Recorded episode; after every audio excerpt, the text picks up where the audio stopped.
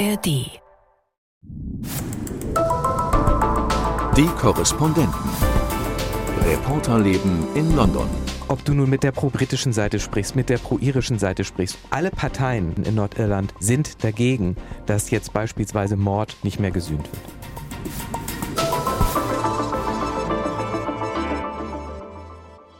Hallo und herzlich willkommen zum Podcast der London-Korrespondenten. Heute mit Sven Lohmann. Hallo. Mit Gabi Biesinger. Hello. Und mit mir, Imke Köhler. Hallo. Wir steigen heute mal mit unserer Hörerpost ein. Wer mit uns in Kontakt treten will, kann das ja tun unter podcast.london.ndr.de. Und das hat unter anderem Andreas Wagner getan, der sich für die Lage in Nordirland interessiert. Und das passt tatsächlich zeitlich ziemlich gut, gerade jetzt auf Nordirland zu blicken. Zum einen, und damit fangen wir mal an, weil es Hoffnungen gibt, dass es in diesem Herbst endlich zur Bildung einer Regionalregierung in Nordirland kommt. Hintergrund ist, dass es seit Oktober, seit Anfang Oktober, neue Handelserleichterungen für Nordirland gibt. Die sind im Zuge des Windsor Framework, also eines neuen Brexit-Abkommens, ausgehandelt worden und die erste Phase ist nun in Kraft getreten. Nordirland hat ja seit dem Brexit einen Sonderstatus, der auf der einen Seite gar nicht schlecht ist, weil nur Nordirland noch offenen Zugang zu beiden Märkten hat, dem britischen und dem EU-Markt aber gleichzeitig ist der Handel trotzdem komplizierter und teurer geworden, wenn es um Warenströme von Großbritannien, also der britischen Hauptinsel, nach Nordirland geht. Mhm. Und nun, wie gesagt, besteht die Hoffnung, dass die neuen Handelserleichterungen dazu führen, dass Nordirland eine Regionalregierung bekommt, denn die Bildung einer solchen Regierung wird seit Mai letzten Jahres, also wirklich seit anderthalb Jahren, von einer Partei, der DUP, blockiert unter Hinweis auf den Brexit was zum Teil wahrscheinlich auch ein Vorwand ist, aber die offizielle Begründung lautet, dass der Brexit Nordirland benachteiligt und dass zunächst alle Benachteiligungen ausgeräumt werden müssten, bevor man eine Regierung bilden würde. In Klammern, diese Forderung ist unrealistisch mhm. und insofern ist vielleicht auch die Hoffnung auf eine Regierungsbildung unrealistisch. Aber da blicke ich mal direkt hier in meine Runde. Nehmt ihr da dramatisch positive Signale wahr? Also im Moment tatsächlich gar nicht. Ähm, die DUP ist ja die Partei, die diese pro-britische Seite vertritt. Und gerade diese Handelsströme, die blockiert werden, gerade ja von Großbritannien, dem Festland Richtung Nordirland, die sind ja nach dem Brexit schwieriger geworden. Und die DUP sagt, ähm, wir werden da abgekoppelt quasi von unserer Heimat. Und äh, solange das nicht gelöst ist, gehen wir auch in, in keine Regierung. Und man hat zwar jetzt äh, diesen Moment, äh, wo diese neuen Regeln greifen, aber man merkt es quasi quasi noch in Nordirland nicht genau. Und ähm, bevor da nicht so klar zu spüren ist, dass es eine Verbesserung gibt, hat die DUP, glaube ich, auch nicht das Bestreben zu sagen, okay, jetzt sind wir da irgendwie zufrieden. Vor allem aber auch, weil das eine sehr politische Maßnahme auch ist. Die DUP hat ja die Wahl verloren und ähm, nutzt das auch so als Vehikel der Macht, ähm, auch den, dem eigenen äh, Klientel, der eigenen äh, Wähler gegenüber, um da eine Form von Stärke auch zu zeigen. Und ähm, deswegen ist das auch ein Dilemma. Und natürlich wird die britische Regierung versuchen, die DUP da in die Regierung zu holen. Aber diese Anzeichen, dass das passiert, die haben wir bisher noch nicht wahrgenommen. Man liest da mal den einen oder anderen verschämten kleinen kurzen mhm. Artikel irgendwo in der Zeitung, da könnte sich was vielleicht bewegen. Und dann ist da auch natürlich die Republik Irland, der Premierminister Leo Varadkar, der sich immer wieder mit Zeigefinger mahnend einmischt und sagt, es wäre ja ganz schön, wenn da mal mhm. was ginge. Und äh, ich sehe aber auch nicht, dass da jetzt unmittelbar der Durchbruch bevorsteht. Es ist halt sehr schwierig, wenn diese Absolutheitsforderung im Raum bleibt, mhm. ja, dass quasi alle Benachteiligungen verschwinden müssen. Du kannst den Brexit in dem Sinne ja nicht rückabwickeln. Und auch wenn Brüssel sehr weit entgegenkommt, wird es immer noch bei einem Sonderstatus für Nordirland bleiben. Das ist das eine. Und was du gerade schon angesprochen hast, ich meinte ja vorhin, ja, vielleicht ist das mit dem Brexit teilweise auch nur ein Vorwand. Mhm. Das ist eben genau die Tatsache, dass die DUP, die pro-britische Partei, in der Vergangenheit die Wahlen in Nordirland immer gewonnen hat. Mhm. Und die letzte Wahl im Mai 2022 hat Sinn Fein gewonnen, mhm. also die größte pro-irische Partei. Und das ist vielleicht dann an dem Punkt auch einfach eine Verweigerungshaltung unter einer noch stärkeren Sinn Fein, hm. keine Regierung bilden zu wollen. Wobei, und das, Gabi, vielleicht kannst du das gerade nochmal erklären, die Regierungsbildung in Nordirland ohnehin ganz eigenen Gesetzen folgt. Da gibt es Kriterien und letzten Endes ist man vielleicht gar nicht nur Zweiter im Bunde, auch wenn die DUP das so interpretieren würde. Ja, es heißt ja auch, es müsste mal eine Überarbeitung dieser Regierungsbildungsgesetzgebung geben, angepasst an die neuen Verhältnisse. Äh, es war ja das Karfreitagsabkommen 1998, das quasi die Grundlage dafür war, dass es eine Allparteienregierung in Nordirland gibt, wo also die äh, beiden Strömungen, Seiten alle an der Regierungsbildung beteiligt werden müssen, also die protestantischen Unionisten in der Regel eben stark vertreten durch die DUP und die katholischen Nationalisten Sinn Fein. Und bisher hat eben immer die DUP den First Minister gestellt und Sinn Fein den Stellvertreter. Und bei den Wahlen im Mai 22 war es jetzt so, dass Sinn Fein plötzlich zwei Sitze mehr hatte als die DUP. Also eigentlich wäre Michelle O'Neill, die Sinn Fein-Chefin, jetzt First Minister, ist sie aber nicht, weil es keine Regierung gibt. Und noch etwas ist deutlich geworden. Auf dem dritten Platz ist die Alliance Party gelandet. Und das ist eine Partei, die sich freimachen will, von sich auf eine Seite schlagen oder für die Katholiken oder für die Protestanten zu stehen. Das heißt, da findet auch im Grunde Grunde ein gesellschaftlicher Wandel statt, der sich eben durch diese Art der Regierungsbildung, die auf zwei Seiten setzt, gar nicht mehr repräsentieren lässt. Und darum ist die Frage wirklich, ob dieses Modell noch zukunftsweisend ist. Und im Moment, ich würde es tatsächlich so ausdrücken, nimmt die DUP das System in Geiselhaft. Sie nehmen auch die Regierung in London in Geiselhaft, indem sie diese Forderungen stellen und sagen mit uns nicht. Und das ist wirklich schwer zu überwinden. Wenn ich das einmal noch ergänzen darf, ist das das, glaube ich, auch ein politischer Überlebenskampf gerade für die DUP und ihre Klientel, nämlich die pro-britische Seite, weil sie nicht nur merken, dass sie jetzt plötzlich auch zum ersten Mal eine Wahl verlieren, sondern auch, dass sich die Gesellschaft grundsätzlich ändert. Also die pro-britischen Anhänger, die ja immer dafür einstehen, dass Nordirland Teil von dem Vereinigten Königreich ist, die waren auch in der Gesellschaft zahlenmäßig immer in der Mehrheit. Und wir erleben in den vergangenen Jahren, dass sich das umkehrt, dass es mehr Menschen gibt, die der pro-irischen Seite zustehen. Man ähm, erkennt das an den Geburtenraten, man erkennt das an den Kindern in den Schulen. Und wenn sich das natürlich gesellschaftlich so auch ändert, dann merken äh, die Politiker von der DUP ja auch, okay, da wächst quasi eine viel größere Wählerschaft heran der Opposition von Sinn Fein. Und äh, was sie halt auch gerade tun müssen, ist, dass sie quasi ihre eigenen Leute hinter sich bringen. Und es gibt ja nicht, wie Gabi schon gesagt hat, nur die DUP, es gibt ja auch noch andere Parteien. Und sie versuchen durch diese harte Haltung natürlich, Wähler für sich zu gewinnen, quasi hinter sich zu scharen, um äh, quasi wieder politisches äh, Gewicht zu gewinnen. Also die Frage ist spannend, ob das aufgehen wird am Ende, denn es führt dazu, dass die Nordiren keine Regionalregierung haben, dass vieles von dem liegen bleibt, was eigentlich abgearbeitet werden müsste. Und damit tut man dann ja auch der eigenen Klientel keinen Gefallen. Und das ist natürlich eigentlich echt dramatisch. Da werden seit anderthalb Jahren keine Gesetze mehr verabschiedet. Da werden Gelder nicht mehr freigegeben. Und das bringt viele Institutionen, viele Vorgänge in Nordirland, wo es eh schon auch aufgrund der sozialen Verhältnisse viele Brennpunkte gibt, bringt Nordirland echt in Not. Und dann gibt es immer wieder Deadlines. Äh, wenn bis dahin keine Regierungsbildung äh, stattgefunden hat, gibt es Neuwahlen. Aber was sollten Neuwahlen bringen? Im Zweifel werden Sinn Fein und Alliance noch stärker und dann ist das Problem auch noch nicht gelöst. Die DUP müsste versuchen, als Teil der Regierung zu überzeugen. Und der Stellvertreter hat keine minderwertige Position in Nordirland. Der Stellvertreter ist in der Amtsausführung dem First Minister gleichgestellt, operiert also auf Augenhöhe. Das ist gar nicht mal im eigentlich klassischen Sinne ein Stellvertreter. Insofern müsste die DUP da mal über ihren Schatten springen und sagen, wir machen jetzt mit, um für die Nordiren Gutes zu tun. Offiziell sagen sie ja auch, dass das nicht das Problem ist. Mhm. Ähm, aber natürlich hat das, glaube ich, eine sehr große emotionale Komponente und dann spielt dann plötzlich schon äh, eine Rolle, ob man äh, nun First Minister ist oder nicht. Mhm. Und ähm, ich glaube, dass die DUP wirklich da auch mit den, mit den Menschen in Nordirland spielt. Denn ein gutes Beispiel ist vielleicht das Gesundheitswesen. Ähm, das ist ja in der Kompetenz der Regionalparlamente, wie jetzt auch in Nordirland und in Belfast. Und das Gesundheitswesen ist einfach am Boden. Äh, das ist grundsätzlich in, im Vereinigten Königreich ähm, am Boden, aber vor allem in, in Nordirland. Äh, da sind die längsten Wartezeiten. Da kriegen die Menschen nicht mehr die Termine beim Arzt, wie sie es brauchen.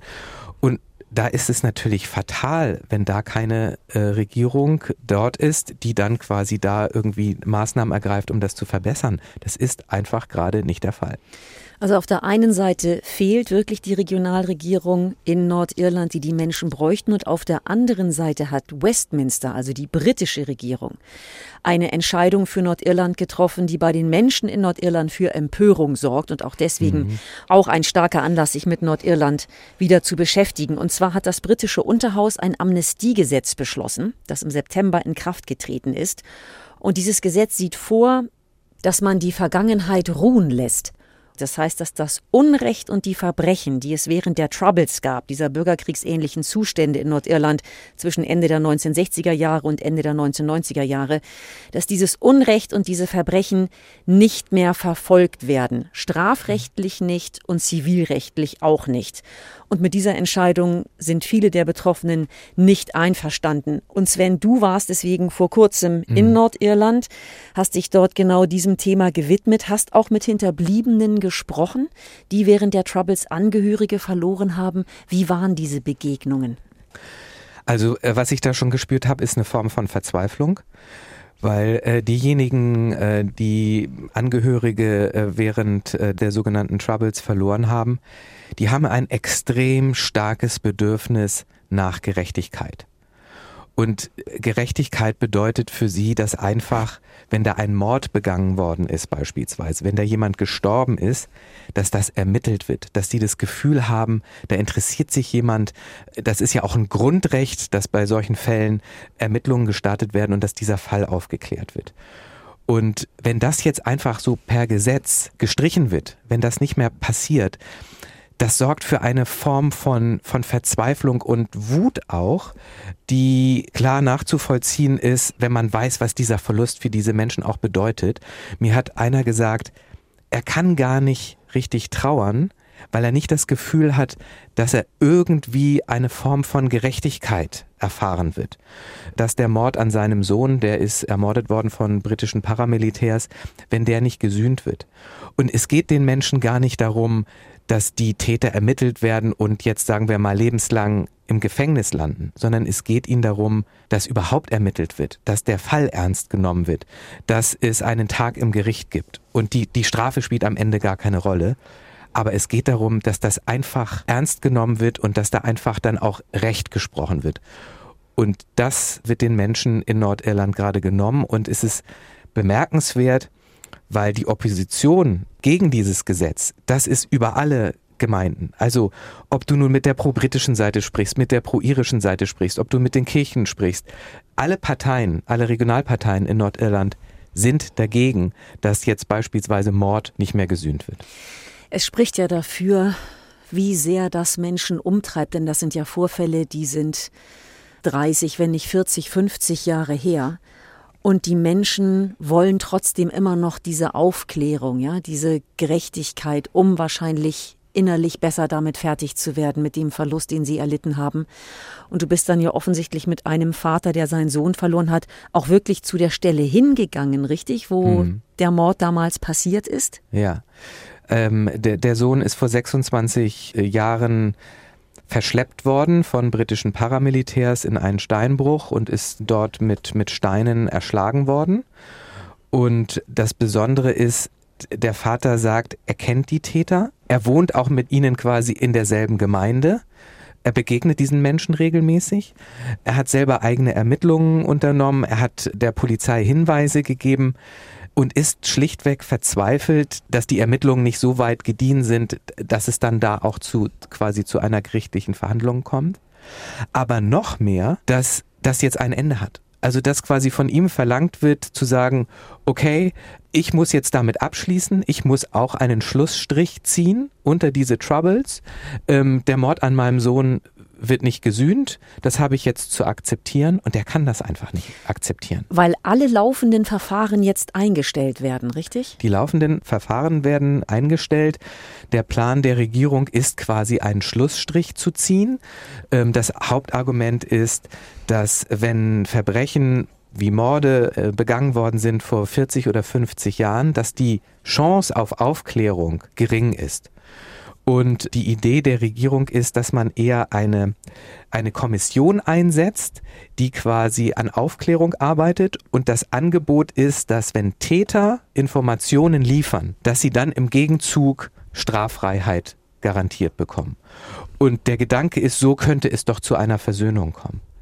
Aber diese Idee der Regierung, die teilt keiner in, in Nordirland. Dass man so Versöhnung erreichen kann, das leuchtet keinem ein und das merkt man auch emotional, dass das nicht verfängt.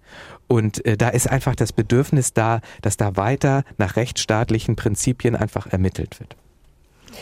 Mich erinnert das mit dieser Kommission jetzt so ein bisschen an das, was Südafrika getan hat mit der mhm. Wahrheits- und Versöhnungskommission, die Mandela eingesetzt hat, wo es mhm. eben auch um die Aufarbeitung dieser Verbrechen von Volksgruppen aneinander ging. Und ja, es ist ähm, nachvollziehbar, dass es den Leuten nicht genug ist.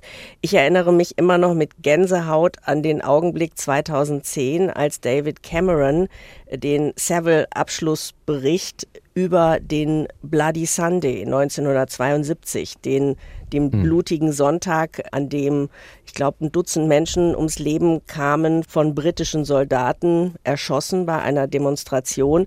Und es hat Jahrzehnte gedauert, bis dieser Bericht zu dem Ergebnis kam, das Vorgehen der britischen Seite war unjustified und unjustifiable, also nicht zu rechtfertigen und ungerechtfertigt. Hm. Und was das für eine emotionale Reaktion in Nordirland ausgelöst hat, dass die britische Regierung Jahrzehnte später sich hinstellt, hinstellen muss und das eingesteht. Und ich weiß noch, das wurde, wurde auch öffentlich übertragen, dieser Auftritt von Cameron im Parlament in Nordirland auf einen Platz. Und dann haben sie die Namen all derer, die gestorben sind, laut vorgelesen und dazu immer gesagt, not guilty, not guilty, also un unschuldig getötet.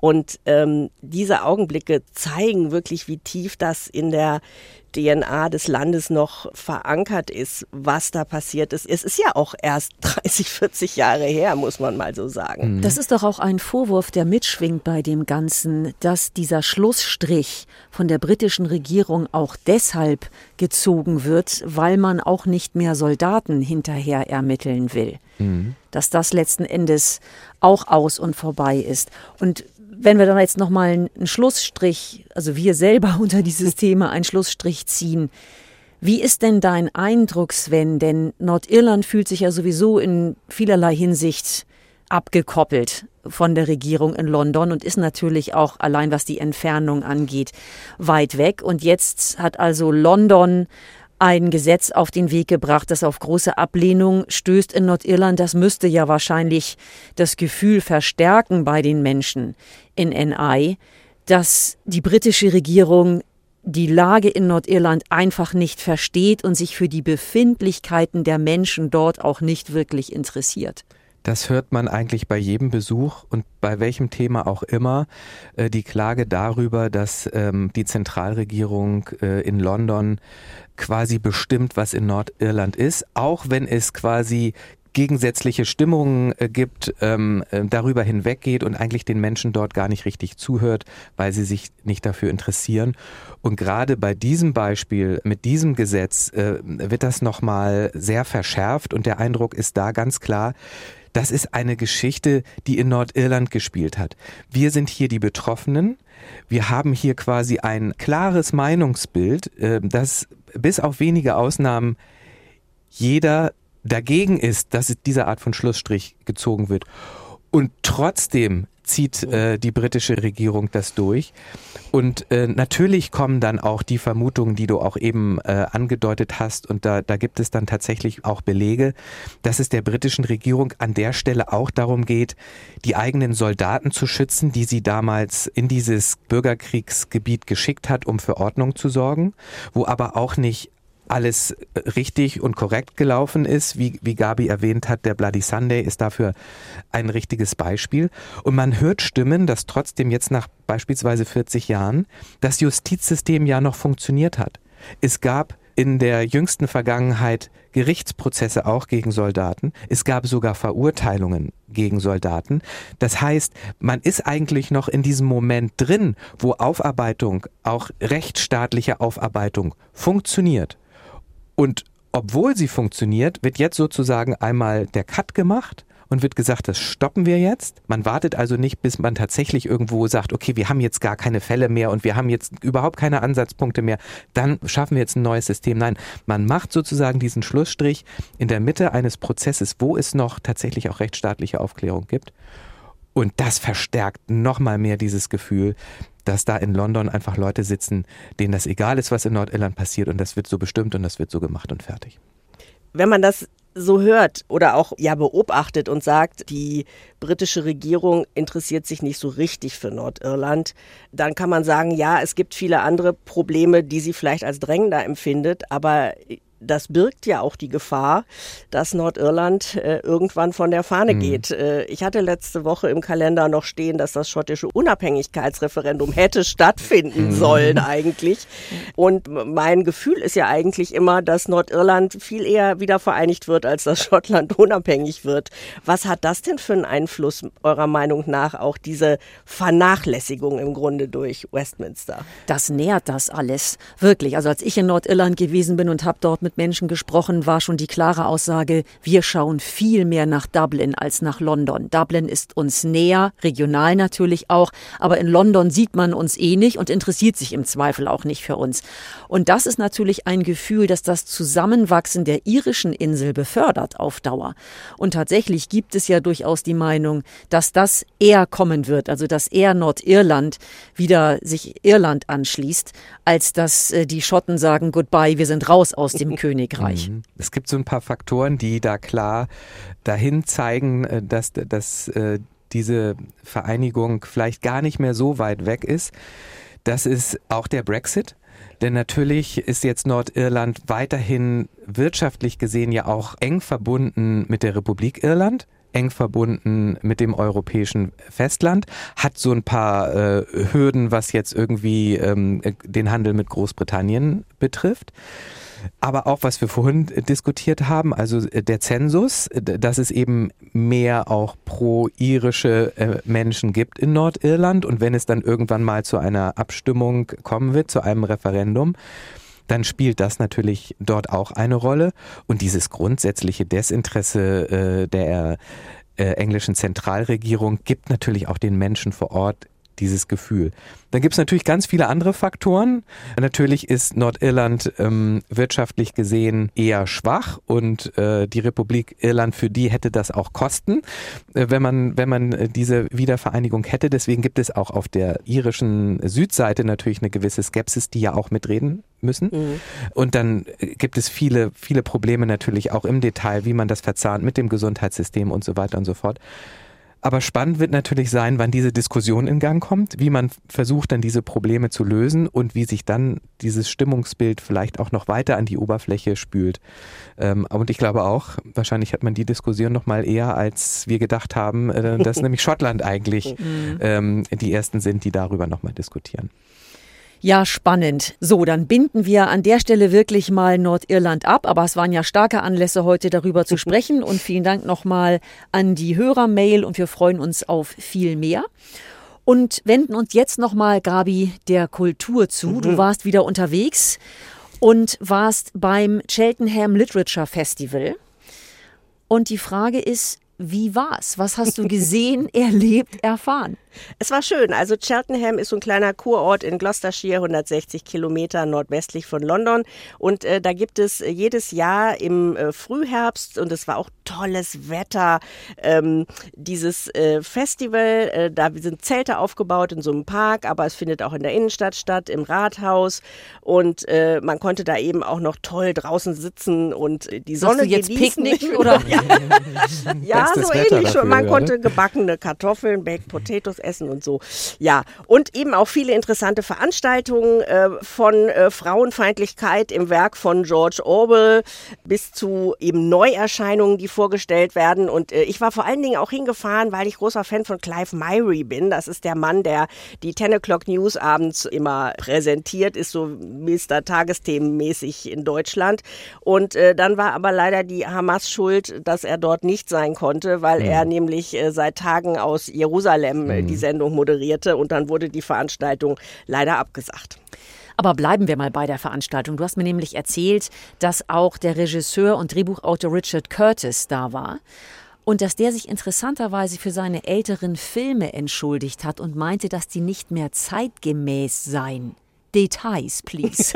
ja, also der Name sagt jetzt vielleicht nicht so vielen Leuten etwas, bis man dann hinzufügt, er war vor allem Drehbuchautor für die ganzen Hugh Grant Romcoms, also Vier Hochzeiten und ein hm. Todesfall, Kennen Bridget wir. Jones, hm. yes. Notting Hill, na klar, tatsächlich Liebe, der Weihnachtsklassiker, Filme, die in Deutschland ja auch immer wieder geguckt und geliebt werden. Und er wurde eben auf der Veranstaltung von seiner Tochter Scarlett in Klammern 28 Jahre interviewt. Sie ist selbst preisgekrönt preisgekrönte Autorin feministischer Bücher wie Feminists Don't Wear Pink and Other Lies. Mhm. Also, und sie hat gesagt, äh, hör mal, es gibt viel Kritik an deinen Filmen, an einigen Darstellungen dort.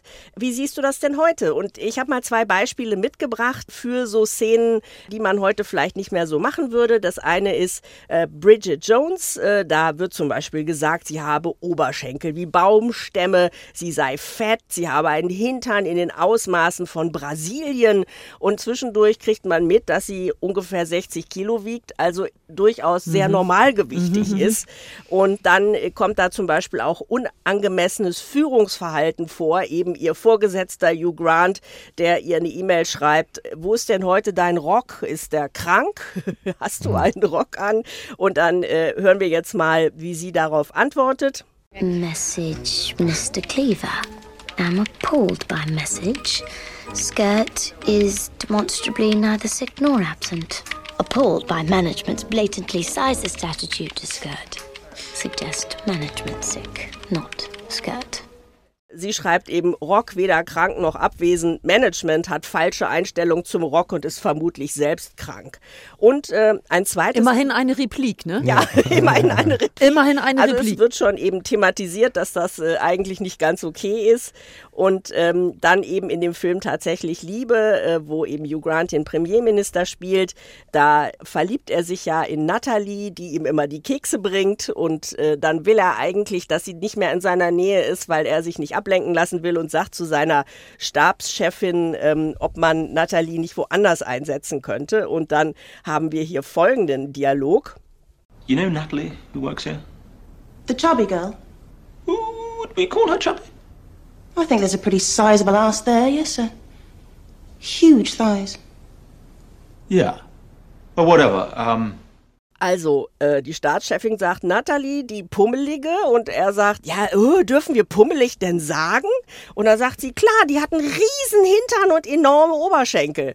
So, ähm, das sind so Geschichten, wo Richard Curtis dann sagt, ja, Witze über Gewicht und Ausmaße von Frauen, das ist heutzutage wirklich nicht mehr witzig. Und er erinnert sich dran, dass seine Tochter eben zu ihm sagte, du darfst das Wort fett nie wieder benutzen in deinen Drehbüchern oder Filmen. Das ist beyond. Aber lass mich da gerade mal einsteigen. Wir kennen ja nun alle diese Filme. Hm. Ist dir das, ist euch das unangenehm aufgefallen in den 90ern oder hat man da wirklich noch anders getickt als heute?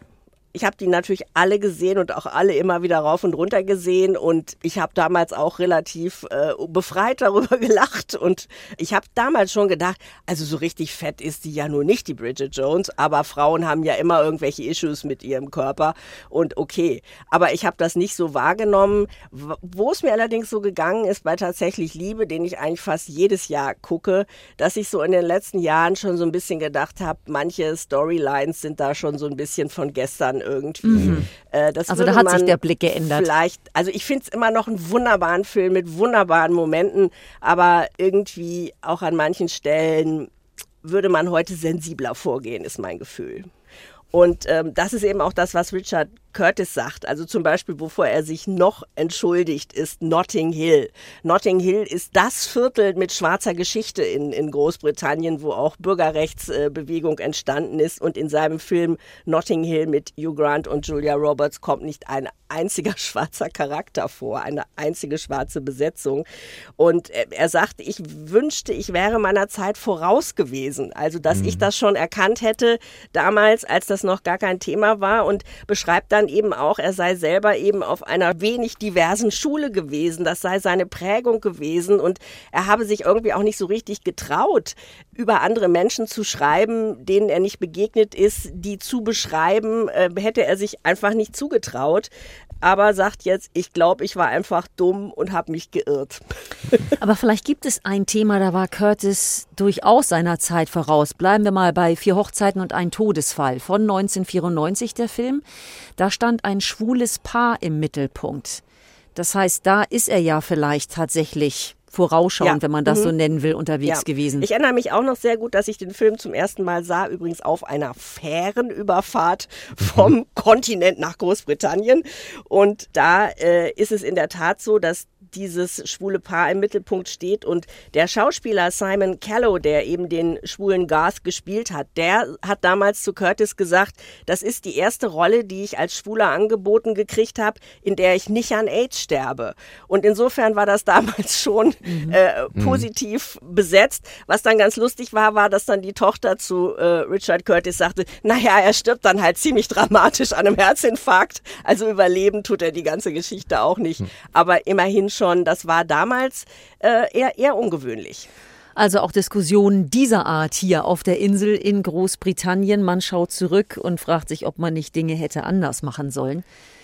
Immerhin ist er ja auch so reflektiert und es ist ja auch äh, eine wichtige Diskussion, weil natürlich sind die Filme in einer bestimmten Zeit entstanden, aber sie sind ja so prominent, dass man sie ja immer heute auch noch guckt. Genau. Und von daher strahlt das ja auch bis heute. Und ähm, wenn dann äh, jemand wie er sagt, okay, ähm, ich setze mich mit den Filmen auch kritisch auseinander, dann hat das schon auch, auch was Positives. Sie werden nicht umgeschrieben genau. und es wird nicht ja. neu gedreht ja. und es gibt sie auch an Weihnachten bestimmt wieder zu ja. sehen, aber man hat dann jetzt zumindest mal eine kritische Auseinandersetzung. Drauf. Genau. genau.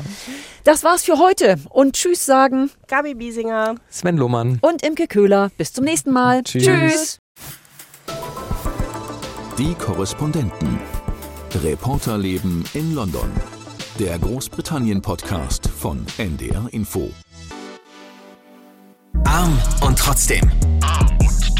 Ein Podcast von Enjoy vom NDR. Über Geld spricht man nicht. Tja, und über Armut erst recht nicht. Das wollen wir jetzt ändern.